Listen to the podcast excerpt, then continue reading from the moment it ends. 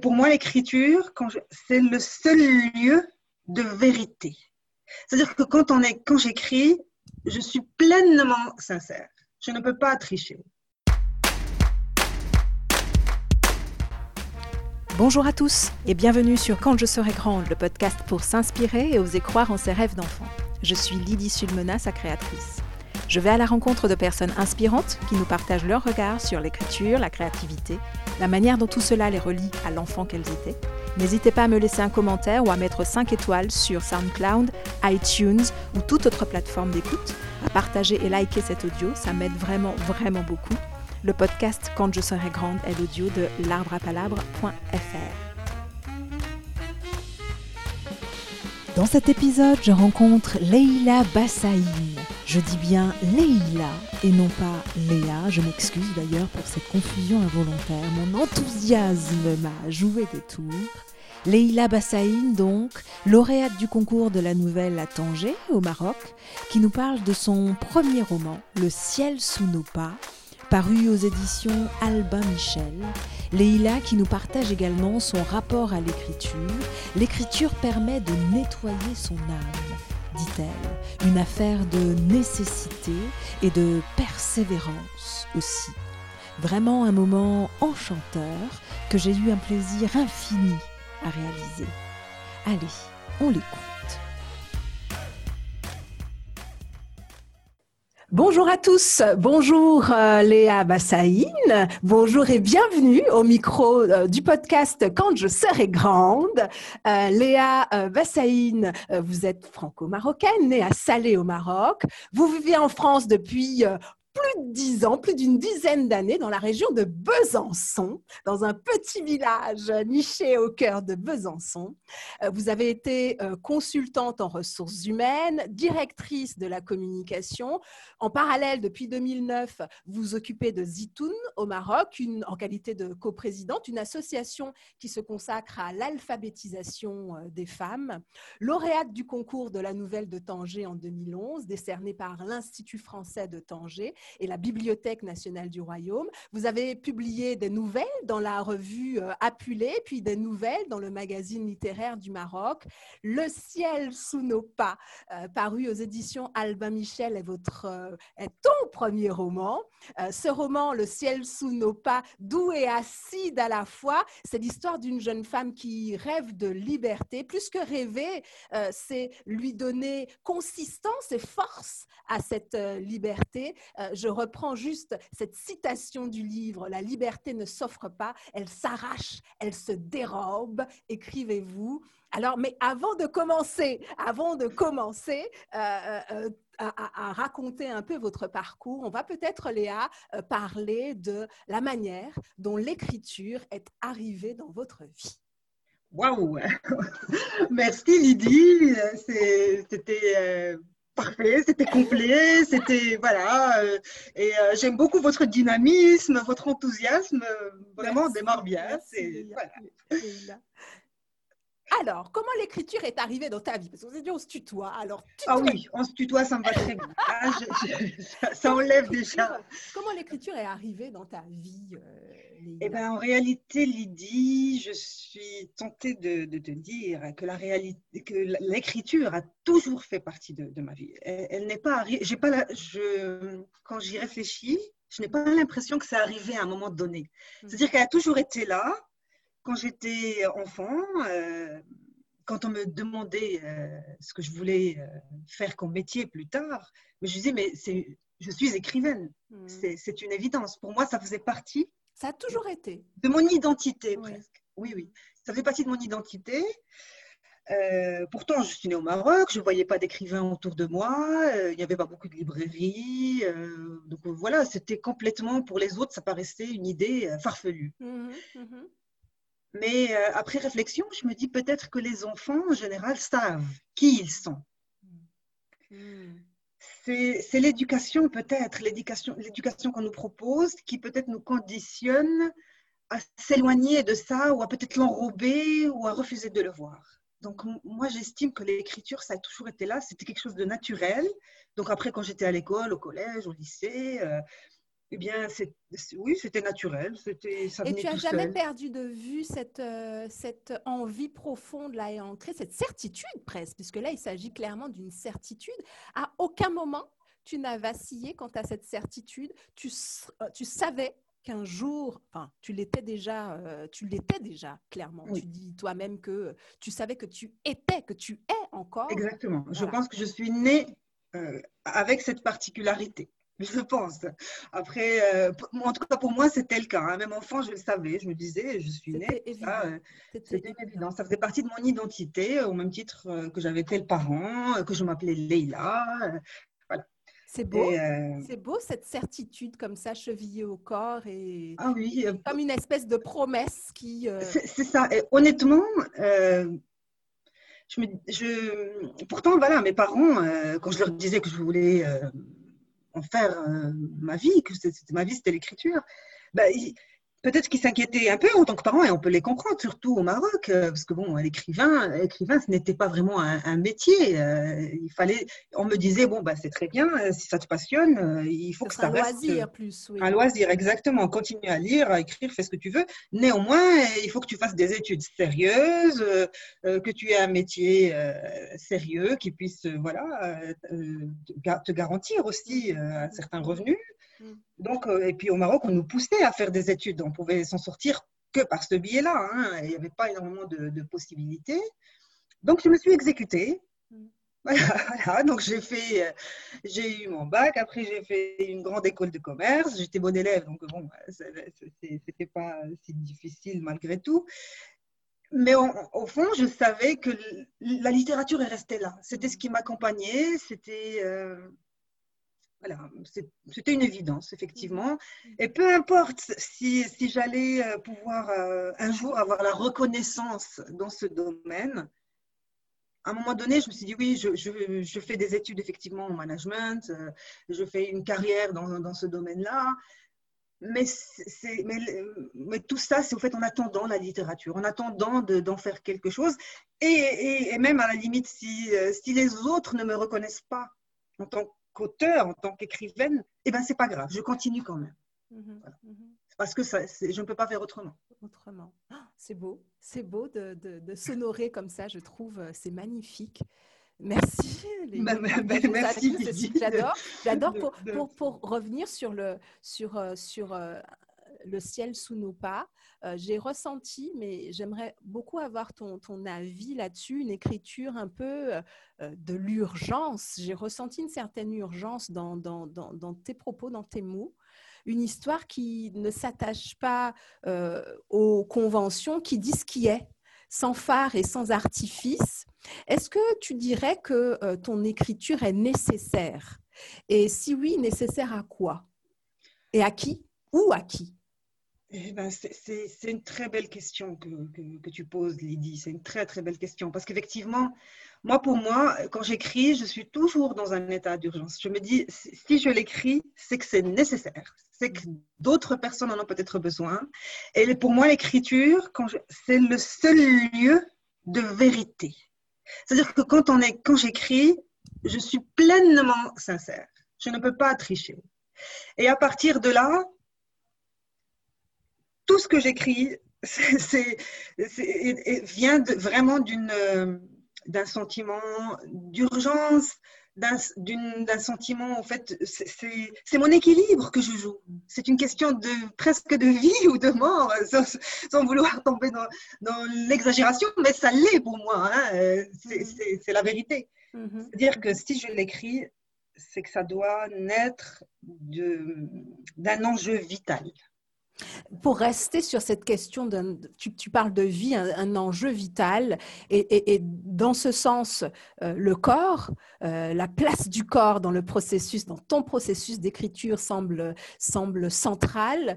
Euh, tout commence transite et s'achève par le corps, écris-tu. Euh, dis-nous un petit peu plus sur, euh, sur la manière, est-ce vrai d'ailleurs? Enfin, de ce que j'entends, je, je, pense avoir ma réponse, mais néanmoins, j'aimerais bien avoir, euh, avoir ton regard là-dessus, la place du corps dans tout ça. Oui, alors la place du corps, c'est pas quelque chose au fait qui était, euh, c'était pas conscient hein, quand, mm. quand j'écrivais ça. Au fait, ça, ça, ça, venait, ça venait tout seul. Euh, et maintenant, avec le recul, je me rends compte que le corps est très présent dans tout ce que j'écris. Tu l'as dit au début, j'écris pas mal de, de, nouvelles, qui, donc certaines ont été publiées, d'autres pas.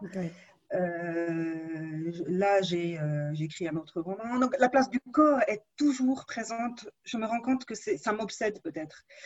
Parce que euh, je pense qu'on est à l'étroit dans notre corps. En tout cas, voilà, moi, c'est comme ça que je le, je le, sens. On est bien plus que, que, que, ce qui, que ce qui apparaît de nous, que ce que les autres voient de nous. Donc, tu penses d'une certaine manière que le corps enferme, que, que le corps restreint le champ des possibles? Euh, au fait, c'est surtout dans le sens où euh, le corps ne définit pas qui nous sommes. Hmm. Euh, il, peut, il peut aussi nous entraver à certains moments et limiter notre, notre perception aussi du hmm. monde. Donc, tout l'enjeu aussi de la création, à mon sens, c'est aussi de transcender ce corps d'aller au-delà des possibilités d'un corps qui, par définition, est non seulement éphémère, mais offre des capacités limitées. Oui, c'est super. Et, et, transcender ce corps, concrètement, pour euh, Leila Bassaïn, ça se traduit par quoi? Bah, par l'écriture, tout simplement. Je crois que c'est Maupassant qui disait qu'effectivement qu'il y avait un organe manquant, qu'à un moment donné, c'est dans la lettre d'un fou, il me semble, voilà, c'est ça. La, la, création, c'est de combler euh, le, le, le, manque, peut-être. C'est de, de, de, trouver un nouvel organe, une nouvelle perception du monde qui nous donne euh, une vision peut-être un peu plus, plus, plus je dirais peut-être pas tout, plus complète, mais en tout cas qui tente de se rapprocher d'une certaine vérité. Oui sa vérité. J'ai l'impression quand même que c'est, quand, je t'entends parler, qu'on est dans la quête. Hein. c'est une quête de vérité, une quête aussi de, euh, de, son vrai, enfin, je ne sais pas si je peux dire ça comme ça, de son vrai soi. C'est une quête identitaire presque, j'ai l'impression, euh. Euh, oui, et c'est aussi au fait euh, une, euh, c'est une, c'est une enquête, c'est une exploration des possibilités de l'être, de soi et des autres. Complètement. Et, Quand je dis identitaire, tu vois, c'est dans le sens où je trouve qu'aujourd'hui, en effet, il y a énormément de personnes qui, qui, qui, qui, prennent à bras le corps cette question du sens, quel sens donner à ma vie, qui je suis, etc. Et je trouve que, en effet, et, là, pour le coup, tu l'abordes superbement, là, aujourd'hui. Mmh, euh, cette question de euh, l'écriture permet ça aussi. C'est-à-dire qu'à un moment donné, quand on a envie euh, de s'explorer presque, c'est un, un, moyen, c'est un, un, un, vecteur, on va dire ça comme ça, de vérité. Oui, de vérité, parce qu'on ne peut pas tricher avec l'écriture. On ne peut pas tricher. Mmh.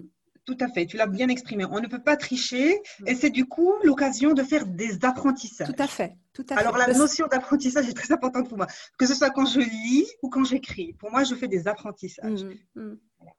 J'en sais pas davantage. Euh, au, départ, je ne sais pas où je vais, ce que je n'ai pas de leçons à donner aux gens. Et, pareil, quand je lis, en réalité, je sens que l'écrivain, il a cette humilité, mais il, il m'apprend tellement de choses. Oui, oui. Mais c'est ça, c'est une question de, partage. Et on revient finalement à la fonction première de ce, de ce qu'est l'écriture. L'écriture permet de communiquer, l'écriture permet de créer un lien entre soi et l'autre. Et je trouve que revenir à cette fonction-là euh, euh, première de l'écriture, euh, le partage partage d'expériences, partage d'histoires. C'est très enrichissant parce que sans avoir envie euh, d'imposer à l'autre son regard, sans, sans avoir envie de, de, de, de dire à l'autre que euh, ce qu'on a partagé est mieux ou quoi que ce soit, hein, mais le simple fait de voilà d'être dans le partage et de dire voilà moi j'ai vécu ça, moi j'ai ça à donner, prends ce que tu as à prendre. Je trouve que c'est euh, le plus beau des cadeaux. c'est le plus beau. Exactement, c'est un cadeau. Moi, en tout cas, je, le vis comme ça, hein, que ce soit quand, en tant que lectrice ou en tant qu'auteur, je le vis comme ça. C'est un cadeau et c'est un cadeau euh, gratuit. Hmm. Et, c'est-à-dire, on n'attend rien en contrepartie. Et c'est un cadeau anonyme, c'est-à-dire, on le donne à, l'humanité dans, son entièreté, euh, sans, se dire est-ce que la personne le mérite ou pas. Hmm. Et en fait, je me dis que j'ai peut-être toujours euh, cette image quand j'écris de, ces bouteilles, vous savez, quand, tu sais, qu'on jette, jette à la mer avec un message à l'intérieur. Alors, c'est peut-être un, message de, détresse, mais ça peut être aussi une planche de salut pour celui qui la reçoit. complètement donc, moi, j'ai toujours cette image. Quand je commence à écrire, je me dis oui, c'est ça, c'est une offrande. Oui, c'est ça, c'est clairement ça. Et si ça peut, et si cette bouteille peut être récupérée par quelqu'un et que euh, ce message puisse, que ce message euh, euh, permette de faire pousser quelques petites graines à l'intérieur de son cœur. Tant mieux, tant mieux. Voilà, d'accompagner. Oui, non, mais c'est bon, c'est poétique, c'est très poétique, j'adore. C'est sincère, Lydie. ce, leitmotiv, qui revient souvent dans, euh, dans euh, Le ciel sous nos pas, tout se paye, comme une manière d'indiquer, j'ai eu l'impression, qu'il n'y a jamais de trêve, que tout n'est que qui vive, ne pas être surpris par la vie qui vient, euh, qui bouillonne, être à l'affût, en alerte comme ça. Euh, oui, en alerte. Une sorte de, de fatalité, j'ai eu l'impression, mais en même temps de lucidité sur la vie, comme pour se rassurer aussi. Est-ce que c'était une manière, Leïla, de se rassurer aussi en disant tout se paye? J'ai trouvé ça très dur parfois, le tout se paye. C'est vrai, en tout cas dans le cas de mon personnage, effectivement, c'est peut-être un peu dur, c'est un peu, elle, constate que comme elle est née dans, cette génération en fait de la mondialisation, de la grande consommation, donc euh, où il y a toujours une contrepartie qu'on attend euh, de l'individu. Hein, euh, bah, il est déjà considéré comme un consommateur. Oui, complètement. Donc, et, à partir de là, euh, ben, elle, constate que tout se paye et elle le prouve dans, le roman, hein, à travers tout ce qui lui arrive, euh, toutes les situations, qu'elles soient, euh, qu'elles se déroulent dans la famille ou, ou à l'école, ou, que ce soit des échanges marchands, parce que aussi mmh. la, relation au, monde financier, donc il y a cette main bancaire qu'elle considère presque comme un personnage, parce que tous ces codes de, marchands ont intégré notre vie au point d'impact impacter aussi Tout à fait. Tout à et nos échanges, y compris nos échanges spirituels. Et ça mm. aussi, elle en parle. C'est-à-dire que, voilà, on traite avec Dieu comme on traite presque avec un comptable ou un banquier. Mm, mm. Euh, et, c'est là où, ça devient oui, j'ai eu l'impression comme un plaidoyer quand même. J'ai beaucoup aimé cette partie-là, ce petit clin d'œil à cette société, en effet, euh, euh, de consommation. Euh, et c'était peut-être ta manière à toi de le revendiquer avec ce tout se paye qui était euh, des fois brutal, mais qui est tellement vrai, tellement vrai en effet. Euh, tout se paye, tout se paye. Cette colère parfois du tout se paye, comme une. En fait, c'est même devenu dans le roman, effectivement, c'est devenu, en fait, c'est devenu une sorte de gimmick. Oui, c'est ça. ça. Oui, complètement, complètement. Comme une euh, sentence, tout se paye. on ne peut qu'être d'accord avec ça, c'est vrai. On ne peut être d'accord qu'avec ça à chaque fois, puisque c'est étayé, c'est pas juste euh, déposé là comme ça. On, ne peut être. Et oui, puis euh, c'est ça, Lydie. Puis on, est dans un on est dans un monde fait de slogans aussi. Elle a peut-être trouvé son slogan. J'avais l'impression un peu comme ça, c'est vrai. Alors, j'aime beaucoup, euh, souvent j'essaye de chercher parce que ça me parle tout particulièrement. Et j'avais l'impression comme ça, comme, un, comme une sorte de slam, euh, de slam. Et à chaque fois, au fil des pages, on avait ce tout se paye qui était comme un peu le rythme, la petite, euh, la petite mélodie du, du roman tout se paye. Et, et ensuite, on, on, on, continuait, le, le flot des mots reprenait. Et puis, c'est ça, j'aime l'idée du slam. J'aime beaucoup. Comment? Je dis, j'aime beaucoup l'idée, ah, effectivement. voilà. effectivement, j'adore.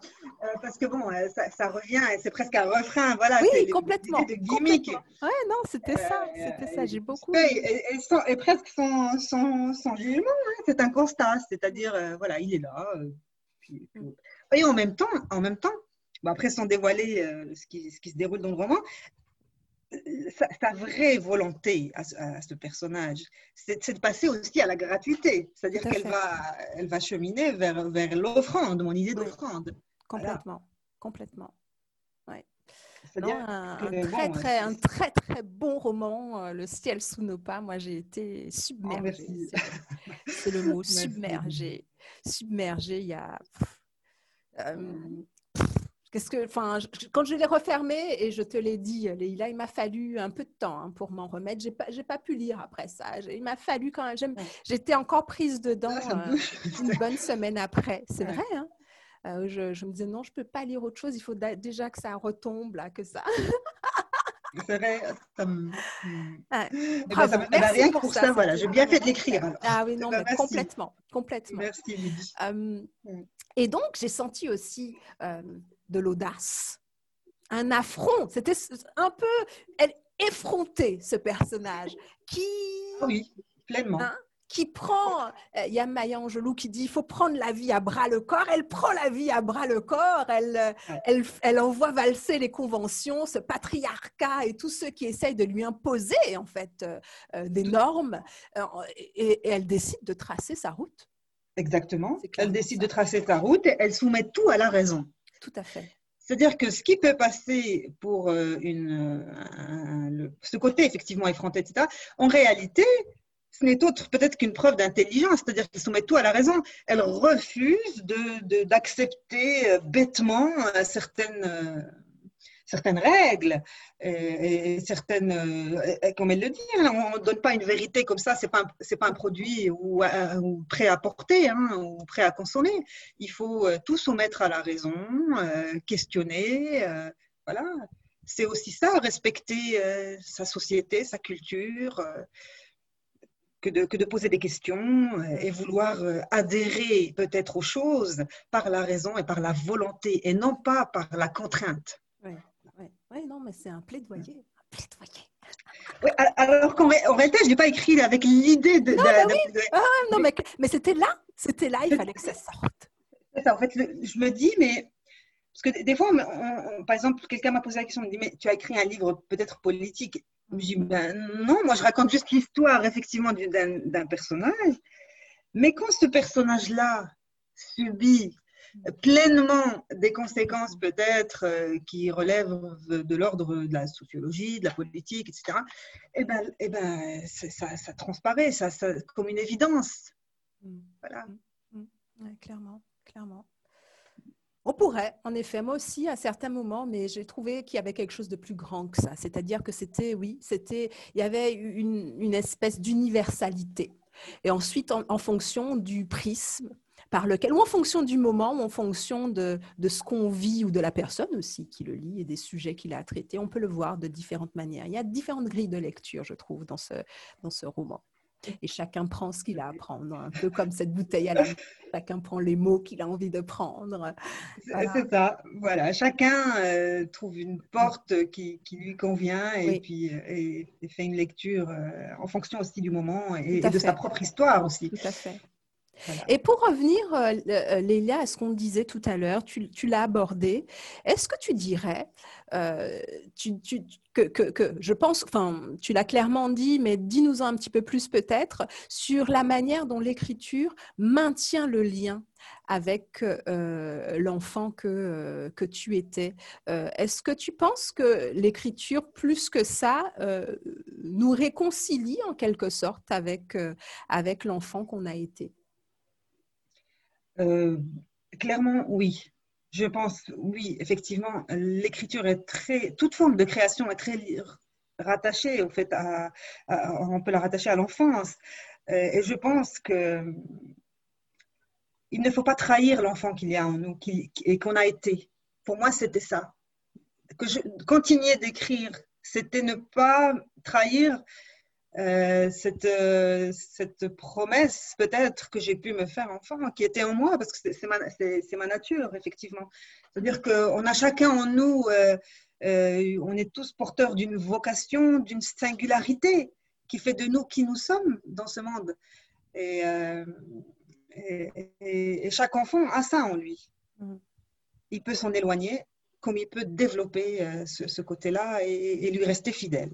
Mm. Voilà. Et, euh, et euh, là, là, encore, j'adore, moi j'aime beaucoup Saint-Exupéry et le, Petit Prince, à un moment donné, dit ça. Il dit chaque adulte a été, je ne sais plus comment exactement les mots, mais il dit chaque adulte a été un enfant et, très, très peu s'en souviennent, malheureusement. Mm. Très peu d'adultes se rappellent qu'ils ont été des enfants. Mm. Mais, en, en chaque adulte, l'enfant est, toujours là. Et, il, faut, il faut lui rester fidèle. Et c'est lui qui est porteur de, création. Tout à fait. De vérité. Cette vérité, euh, de vérité. brute, euh, authentique. ouais, cette vérité vraie. Exactement. Parce qu'en parce qu'en réalité, le fond du, du, sujet et du, ce qu'apporte ce l'enfance, euh, c'est le non-jugement. C'est-à-dire qu'on regarde les choses avec des yeux mm, presque neufs à chaque fois, débarrassés euh, de préjugés, euh, de tout ce qui rend la, perception opaque ou fausse. C'est pour ça que, que, pour créer, pour écrire, je pense que la présence de, l'enfant, elle, est nécessaire. Peut-être que, que, les auteurs sont des enfants peut-être éternels, pour euh, pouvoir embrasser comme ça euh, euh, l'humanité dans, dans, dans, toute sa, sa, palette mm. d'émotions. Mm. Et, et, tu t'es... Sans, jugement. Tu t'es d'ailleurs, à un moment donné, est-ce que tu t'es questionné par rapport à ça, Leïla, sur... parce que tu dis, tu, tu, tu as dit au début, j'ai toujours su j'ai toujours su que j'étais euh, écrivaine depuis toute petite. Je l'ai toujours su. Je ne savais pas comment ça se concrétiserait réellement, mais je savais que c'était ça. Est-ce que ça veut dire que euh, tu t'es toujours sentie légitime? Parce que cette question de la légitimité, elle revient souvent avec ce fameux syndrome de l'imposteur qui est hautement d'actualité en ce moment. Est-ce que tu dirais que toi, tu tu n'as jamais été confronté à ça parce que euh, tu as toujours fait une grande confiance à cette euh, une sorte d'intuition ou de, de, euh, oui d'intuition d'être déjà complètement vouée à être écrivaine? Alors j'ai l'impression, Lydie, euh, donc tu as parlé du syndrome de l'imposteur. Je, l'ai connu, moi, ce syndrome de, l'imposteur. Je le connais très bien. Je l'ai vécu surtout quand j'étais, par exemple, étudiante dans une grande école de commerce ou euh, enfin, quand j'étais euh, étudiante comme ça dans des écoles d'élite ou, ou même par la suite dans ma carrière, de me dire, mais waouh voilà, réfléchis un peu, tu es peut-être une, impostrice mmh, et, mmh. tu, viens, quand je pensais de, là où je venais, tout le parcours que j'avais, euh, euh, tout le parcours qui avait été le mien, et je me dis, euh, tu n'es peut-être pas légitime, mmh. mais dans l'écriture, bizarrement, il y avait peut-être cette, quelque chose qui me préservait du jugement des autres. C'est-à-dire, je me disais, mais j'avais en même temps un tel niveau de passion et d'exigence euh, qui peut-être me permettait mm. d'être euh, aussi confiante que ça. Mm. C'est-à-dire que je n'attendais presque rien en retour. Ouais. J'attendais pas qu'on me dise euh, bravo, même si, bien entendu, la reconnaissance, elle a, elle a son utilité. Et, la, plus belle reconnaissance d'un écrivain, c'est d'avoir un, des lecteurs. Mm. Voilà. C'est plutôt dans le sens de la réception qu'on fait de son œuvre. Voilà. Mais voilà, donc c'est vrai que je, me, disais de toutes les façons, j'écris, je continue parce que ça me passionne, parce que c'est un jeu, c'est un plaisir et c'est une nécessité, ça fait partie de ma vie. Voilà. Donc, euh, et en même temps, ça, ne m'a pas empêché à, certains moments de, me questionner aussi, hein, questionner ma légitimité dans ce domaine et à plusieurs étapes de, ma vie, même si globalement ça coulait, euh, ça coulait pour moi de source. Et, là aussi, par exemple, euh, j'aimerais parler du rôle des, des, professeurs. Voilà. Ah, ça, ça. Voilà, effectivement, les professeurs ont, un rôle très important. Très, très important. Et j'ai toujours gardé en mémoire, il y a, je partage ça avec toi, Lydie, avec toutes les personnes qui, qui, nous écoutent, il y, a une prof dont je n'ai peut-être jamais parlé et je vais le faire aujourd'hui, je vais me rattraper, qui s'appelait donc Madame Kestafi. Je ne sais pas donc si elle exerce toujours à Marrakech dans un collège. Et c'était donc ma prof de français. Et comme j'écrivais très bien, donc j'écrivais de très belles dissertations que mes profs me faisaient lire devant toute la classe, que ce soit en français ou en arabe, parce qu'on avait les deux cours. Hein. Mm-hmm. Et, j'adorais les deux. donc j'écrivais dans les deux langues au départ, en arabe et en français. Et donc, ma prof de français, Madame Kestafi, un jour euh, me fait lire ma dissertation. Pourtant, c'était une prof donc très sérieuse. Il n'y avait pas beaucoup de familiarité entre nous. Euh, en plus, on mm. nous appelait par nos noms de famille. Hein. C'est dire combien. Euh, c'est quand même un rapport presque impersonnel. Donc, elle me disait Bassin. Donc, Mademoiselle Bassin. Puis, donc, je lis ma dissertation. Elle m'avait mis une très belle note. Et puis la seule phrase qu'elle a dit donc quand j'ai qu'elle a dit quand j'ai terminé de ma lecture, m'a dit Madame, Mademoiselle Bassin, si un jour vous ne devenez pas un grand écrivain, c'est que vous aurez raté votre vocation. C'est vrai? Ah oui, oui, elle m'avait dit cette phrase. Et ça m'a marqué. Je me dis, bon, j'ai l'obligation pour Madame Castafi de devenir non seulement un auteur, mais si possible, un grand auteur. Donc, la barre était placée très haut. Voilà. Elle m'avait dit donc une, phrase comme ça et, ça m'avait. Euh, ça m'a marqué toute ma vie. Donc, euh, même dans les moments de découragement, je pense à Madame Kestafi, qui a été la oh première à croire en moi et en mon talent euh, euh, possible dans, dans, dans, l'écriture. Et quand on, quand on, reçoit ça à l'âge de, de, 13 ou 14 ans, je, peux te dire, Lydie, que c'est un beau cadeau et c'est aussi une responsabilité. Une responsabilité, complètement. Une responsabilité. Donc, Madame Kestafi, si un jour elle pouvait m'entendre, mais déjà, c'est avec une grande émotion que je pense à elle très régulièrement.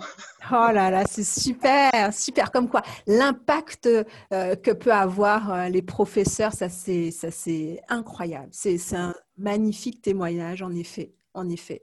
Effectivement. donc, il, y avait eu ça, et puis un, autre moment, euh, il y avait aussi un concours de nouvelles. Mm-hmm. donc dans, le, dans le, collège. Et cette, cette fois-ci, c'était en langue arabe. Et donc, j'avais participé avec une nouvelle qui avait été primée. Et euh, j'avais retrouvé en plus, il n'y a pas longtemps, des, quelques années dans mes cartons, le brouillon de, cette, de cette nouvelle en, arabe. Euh, donc, il y était question de crime. C'était très différent de ce que j'écris mm. aujourd'hui, hein, de, trahison. C'était un peu noir.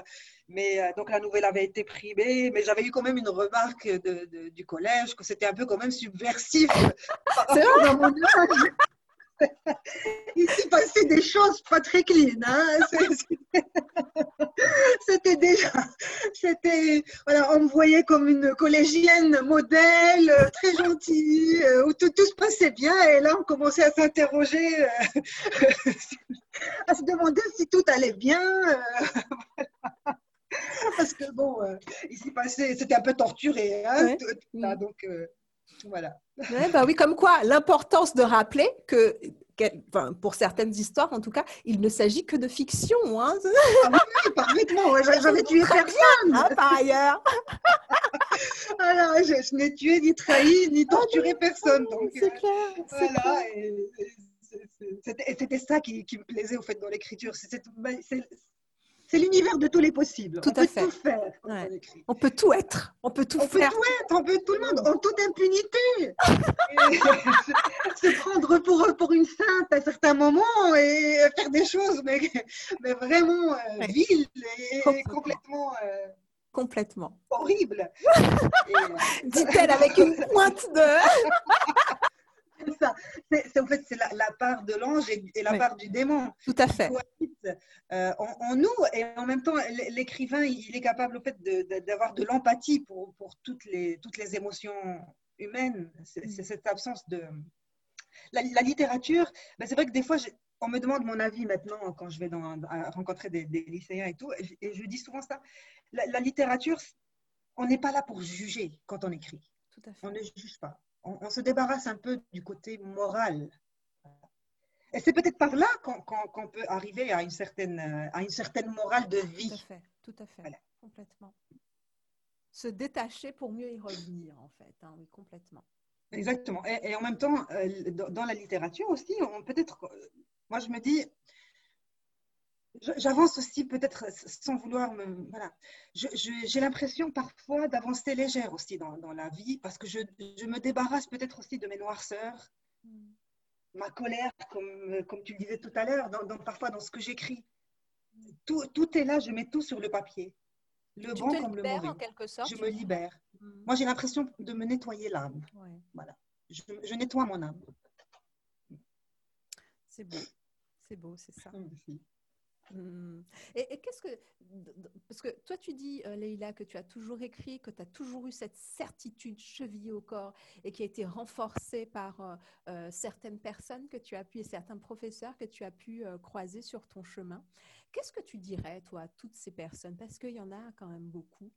je constate, ces personnes qui ont envie mais qui n'osent pas se lancer dans l'écriture, parce qu'elles ont peur soit euh, du jugement de l'autre, de oui, mais ça va être une certaine façon de me découvrir ou de me redécouvrir, et ça peut effrayer quelques-uns, ou parce que d'autres considèrent peut-être que euh, cette histoire euh, qu'ils ont là gardée au creux du cœur, ben, qui aura bien, qui voudra ou qui aura envie de lire cette fameuse histoire si personnelle? Qu'est-ce que tu as à partager avec ces personnes? Que j'ai à partager avec ces personnes, maintenant, je, je, peux en parler parce que j'ai un peu de recul sur les choses. Pourtant, moi aussi, je me suis posé ces mêmes questions à, certains moments de ma vie, de mon parcours euh, en, littérature. en fait, le positionnement qu'il faut avoir et qui serait peut-être le plus sage, c'est de se dire, est-ce que j'ai réellement besoin d'écrire ou est-ce que j'ai plutôt besoin du regard des autres sur ce que j'écris. Donc déjà, quand on a répondu à cette première question, on a déjà fait une avancée considérable. Oui, parce que tu disais... Si, il faut fait écrire si on en ressent la nécessité, sans attendre euh, une, contrepartie. Mon fameux tout se paye de tout à l'heure. Il faut pas. Pourquoi partir avec cette logique Il me faut une contrepartie tout de suite? L'écriture, c'est aussi une affaire de persévérance. Voilà. C'est une affaire d'abord de nécessité. Donc, il faut écrire parce qu'on ne peut pas faire autrement. Et il faut y aller, il ne faut pas se poser trop de questions. Voilà. Il ne faut pas euh, s'auto-censurer. Euh, il faut être complètement désinhibé par rapport à, tout ça. Je sais que ce n'est pas facile. Mais dans l'idéal. Tu, disais tout à l'heure que l'écriture, c'est un don. Et, et, je pense qu'en effet, il faut, faut, au départ, en tout cas, le voir comme ça. C'est-à-dire que, euh, oui, la nécessité, quand on, donner sans, sans, sans, sans, attendre de retour, c'est ça, la, la, c'est ça le don. Le don, c'est juste. Euh, offrir à l'autre, mais sans attendre forcément que l'autre euh, euh, nous remercie ou que l'autre euh, s'extasie face à ce don. enfin voilà, c'est un don dans tout ce que, dans, dans, toutes ces dimensions. Je serais e, Exactement, c'est un don donc qui nécessite beaucoup de du don de soi et du, du travail. Tout à fait. voilà pour il faut énormément travailler, bien entendu, pour si on veut un jour offrir ce qu'on écrit aux autres, eh bien, dans l'idéal, il faut beaucoup lire, beaucoup se former, parce qu'il y a aussi le côté, euh, il, y a le, il y a ce qu'on reçoit comme don, et il y a aussi ce qu'on en, fait. Ce qu'on en fait, tout à fait. Tout à fait. C'est-à-dire qu'il faut aussi euh, se former auprès de ceux qui nous ont précédés, et, on, y arrive qu'en lisant. Mm. Il faut beaucoup lire. beaucoup, donc il faut avoir beaucoup de persévérance dans, dans cette activité c'est comme euh, pour les sportifs, il faut beaucoup d'entraînement pour mm. parvenir à dire, à approcher au plus juste, parce que c'est d'abord un art, l'écriture. C'est-à-dire qu'au-delà de l'histoire qu'on raconte, c'est la manière, c'est la manière avec laquelle on la raconte. Tout à fait. Céline disait des histoires, il y en a plein les commissariats. Après, c'est le style d'écriture qui, qui, qui, fait un, auteur. Tout à fait. Euh, voilà. Et, euh, et, et, par la suite, une fois mm. qu'on a accompli cette étape, arrive l'étape de l'offrande, c'est-à-dire de, de, la livraison, hmm. si, j'ose dire, de, de ce qu'on a créé. Hmm. Et, là, il faut essayer de, effectivement, de le porter euh, hmm. vers ceux qui, qui en auraient besoin et, se faire connaître des, lecteurs, des éditeurs. Et pour rester sur ce... Sur, sur ce, Donc, ce sont pour, moi deux choses distinctes. Oui, ouais, je suis d'accord. Ça demande, ça demande du temps et puis ça demande aussi, je pense, d'être euh, d'être honnête avec soi-même aussi. C'est-à-dire que, euh, euh, enfin oui, on revient, on revient à ce qu'on à ce qu'on a partagé déjà durant cet échange, mais on ne peut pas tricher. C'est-à-dire qu'à un moment donné, quand on écrit faux, hein, il, faut, il faut être assez honnête vis-à-vis -vis de soi-même pour pour l'admettre qu'on écrit faux. Enfin, je ne sais pas si tu, si tu comprends ce que je veux dire quand je dis ça. Euh, c'est-à-dire qu'on écrit faux, on n'est pas pleinement sincère, on écrit pour plaire aux autres. Exactement. Mm. Alors que quand on écrit en réalité, en tout cas, en ce qui concerne mon expérience avec l'écriture, c'est que je ne pose pas toutes ces questions-là quand j'écris. Je me laisse embarquer presque. Il y a un gros travail de préparation en amont euh, pour être juste pour ne pas. Parce qu'on a aussi une responsabilité quand on écrit. Hmm. C'est-à-dire, il faut être sincère, il faut être honnête, effectivement, mais il ne faut pas aussi s'accaparer la parole des autres. Moi, personnellement, en tout cas, je, me mets aussi, c'est comme un, un code d'honneur, disons, d'écriture de, de, ou, un certain nombre de règles euh, morales. C'est-à-dire, je, je, je, me refuse aussi d'abîmer une parole qui ne serait pas la mienne ou d'aller euh, ou de dénaturer euh, une vérité. Voilà. Hmm. Et donc, à partir de là, il y a tout un travail en amont de préparation et aussi un travail en amont de préparation au niveau des émotions. C'est-à-dire? Eh bien, euh, si je vais raconter, si je veux raconter une histoire, une fois que le personnage est construit, il me faut être au plus près des émotions qu'il va, euh, qu'il va expérimenter pendant son, son parcours pendant, pendant, donc cette, cette, cette histoire que, que, je vais raconter, eh bien, euh, c'est comme un, il faut une période de recueillement en fait, mm. pour, euh, pour, me mettre dans, dans l'émotion du personnage. Mm. Mm. Voilà. c'est, euh, ça prend... Est-ce que ça veut dire, parce que Florence, elle disait, Florence Erleman, elle disait que elle, elle travaillait sans plan. Est-ce que toi, tu travailles avec un plan, avec une structure, ou euh, tu travailles toi plutôt en fonction des personnages, des scènes que tu as envie, euh, de, la scène là présentement que tu as envie d'écrire. Comment, comment ça se présente chez toi? Eh bien, je, suis comme mon amie Florence Egleman, donc je travaille sans plan. Sans plan. Hmm. Je travaille sans plan, euh, je n'ai pas de structure. Néanmoins, ce qu'il me faut, c'est une voix. Hmm. C'est-à-dire que moi, je commence par construire le personnage. Quand le personnage commence à être présent euh, la nuit, le, matin, la journée, euh, il commence à avoir une. Pour moi, il a une, une, une voix. Chacun de nous a, une façon hmm. singulière de s'exprimer. Tout à fait. Euh, une manière de tourner ses phrases, euh, de, les finir ou pas, euh, d'utiliser plutôt des adjectifs ou mm. Euh, mm. plutôt des adverbes. Et donc, une, fois que j'ai ça, que j'ai cette musique, la musique du personnage. Oui, c'est beau ça. Là, je me mets en phase avec, avec lui. Et là, on peut commencer. La discussion peut commencer. La, négociation commence. Alors, qu'est-ce que tu veux me faire écrire? Allez, on y va, on peut y aller. Euh, je suis tout à toi. Je te prête l'oreille. J'accueille tout ce que tu as à me dire. Voilà. Hmm. Et je suis là pleinement euh, dans une relation euh, fusionnelle. Et on peut y aller. Hmm. Tous les personnages, qu'ils soient principaux ou secondaires aussi. C'est-à-dire qu'ils arrivent tous comme ça, ils ont leur mot à dire. Et, euh, en tout cas, c'est comme ça que je vis les choses. Hmm. Et je, sens que pour le coup, c'est très prégnant. Est-ce qu'il y a en ce moment même Alors, il y a, il a beaucoup de projets, euh, j'imagine. Leïla, tu as beaucoup de projets, j'imagine. J'ai euh, vu euh, ce projet, ce magnifique projet de Léa, qui est un roman collectif. Mais est-ce qu'il y a un autre projet personnel de roman là qui pointe Je crois que oui. Je crois que oui. Dis-nous un petit peu plus. Oui, oui, effectivement. Alors, donc, euh, donc, tu as parlé de Léa, je reviendrai, mais effectivement, donc, j'ai un roman qui est terminé et qui va paraître donc, en début 2021, donc au premier euh, trimestre, de 2021. chez le même éditeur, donc chez Albin Michel.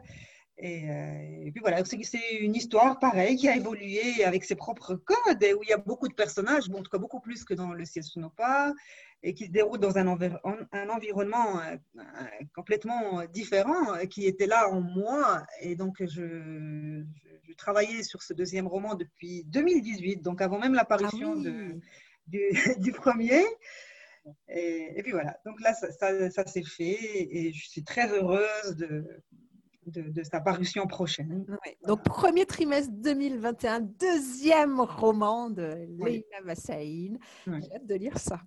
Bah, merci. Bah, voilà, ce sera avec euh, beaucoup de, plaisir qu'on pourra en, reparler. Et donc, parle-nous aussi dans la continuité de cet autre projet qui euh, se déroule en ce moment. Il s'agit de Léa, un roman. Euh, donc, Léa, voilà. Donc, Léa, c'est un roman qu'on appelle donc young adulte, donc destiné à la fois aux adultes et, aux jeunes. Euh, c'est un roman fantasy.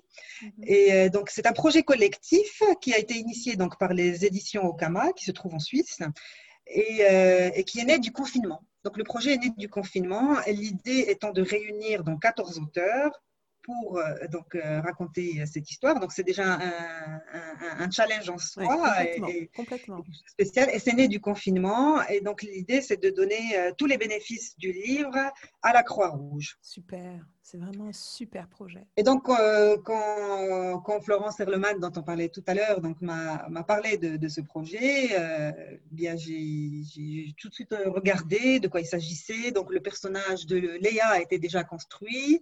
Euh, on avait comme ça des points d'étape par lesquels il fallait passer, mais c'était à chaque auteur aussi de développer son chapitre. Et donc, euh, on m'a demandé si, j'étais intéressée. Et euh, je parlais tout à l'heure effectivement de voix. donc, je, crois que ça s'est fait très vite. Tout de suite, elle était présente. Léa était, je l'ai vue, voilà, elle s'est invitée à moi. Et je me suis dit, oui, ça peut, ça peut le faire. je peux je peux parler d'elle, je peux la faire euh, évoluer sur un chapitre.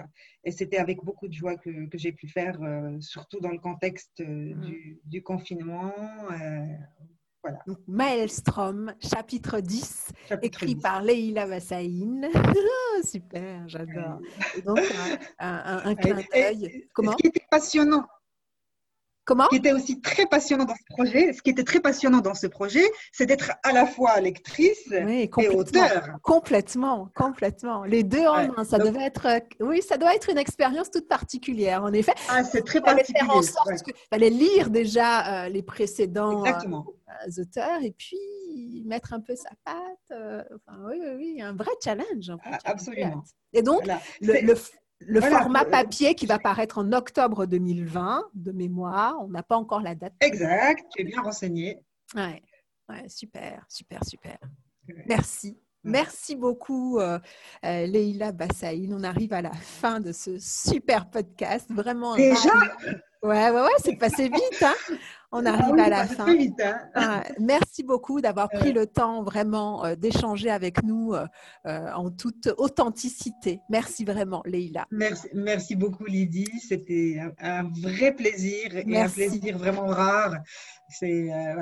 Merci beaucoup. Merci, Leïla. et je vous dis à tous à bientôt. Au revoir.